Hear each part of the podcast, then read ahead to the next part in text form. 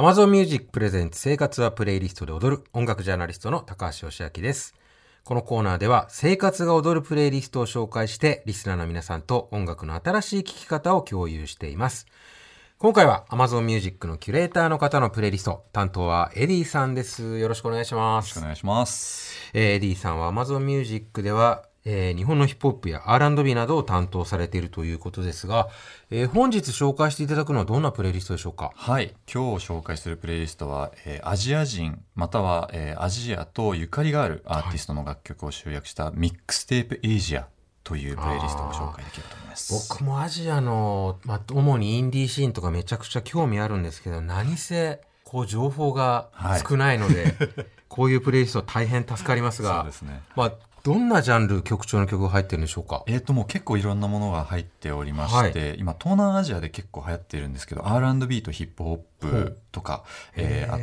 と日本ではもちろんなんですけど世界的に流行っているアイドルグループの楽曲なども入っております。はい、あのざっと見たところ、まあ、普通に人気のある k p o p アーティストも入っていれば、うん。あのアンダーソン・パークみたいな、はい。アジア系の血を引いたアメリカを拠点にしているアーティストも入ってたりする。そうですね。まさに、はい、ではこのプレイリストの中から1曲紹介お願いいたします。はい、今日紹介したい曲はですね、えーアストロロジカリー・イロジカルという楽曲なんですけれども、はいこの曲は、えーインドネシアのジャカルタ出身の女性シンガーステファニー・ポエトリーさんの曲で、えー、88ライジングというコレクティブがあるんですけれども、そこにも所属していてあニッキーっていうアーティストともに、えーインドネシアを代表する R&B ポップシンガーの方になっております。88ライジング所属ということは、はい割とまあ本国以外にも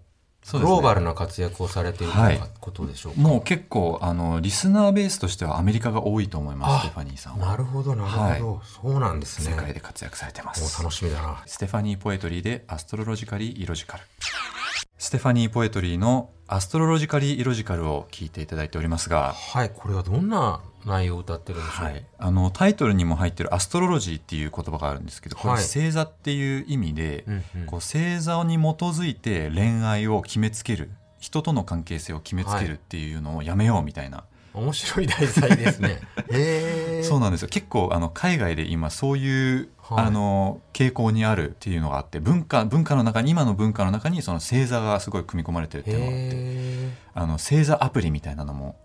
流行ってて、え。あ、そうなんですね。はい、今日はこういう日です星座に基づいてこういう日ですみたいなことを教えてくれるアプリとかがあったりしてそれをすごく信じ込んじゃう若者が多いんですよあ。そうなんじゃあそこからの解放を歌ってる。ですです、はい、それをちょっと皮肉してるような内容になってますね。。はいでも本当にサウンド的にはさっきあの Eddieさんもすでにアメリカで拠点で活動されてるとおっしゃってましたけど、本当に欧米の普通のインディーポップとかと比べても遜色がない感じはいですね。ステファニーさんはお父さんがゆあのアメリカの方でああのインドネシア人とのハーフなんですね。ええはい。なので多分そういったところもあってこう、うん子供の頃からアメリカの音楽聴いてたのかなっていうよう。感じがします。いや素晴らしいです。はいえー他にはどんな曲が入ってるんでしょうか？はい、えーっとですね、他には今をときめくガールズグループ XG の新あ曲「ニューダンスはい」。はい、ですとかあと今自分が個人的にハマっている、えーインド系アーティストなんですけどプリア・ラグーっていうアーティストさんがいて、その方の「Easy」という曲がうん。入っております。リアラグどんなアーティストなんですか？プリア・ラグーさんはあのーインドのこう古典的な音楽っていうんですか、ええクラシカルインディアン音楽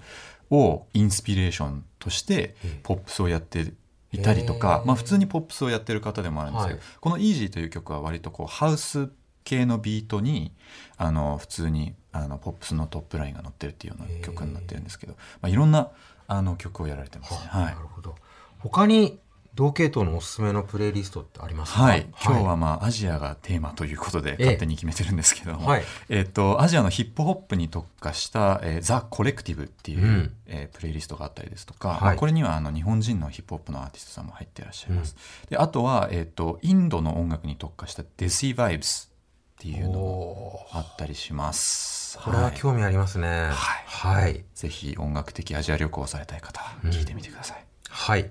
えー本日のプレイリストミックテープエイジャーは Amazon Music で配信中です。来週は南部ひろみさん作成のプレイリストをご紹介いたします。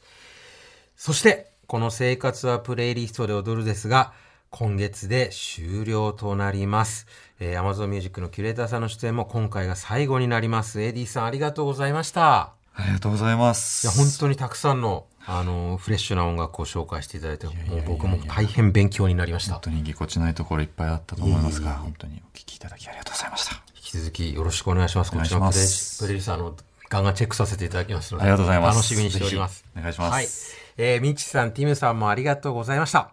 プレイリストを聞くなら、Amazon Music 音楽ジャーナリスト高橋義明でした。ご紹介した音楽は概要欄にあるプレイリストのリンクからお聴きいただけます。また、このコーナーは毎週月曜日の午前11時30分頃から TBS ラジオジェーンスー生活は踊る内でも放送されています。こちらでは音楽も一緒にお聴きいただけます。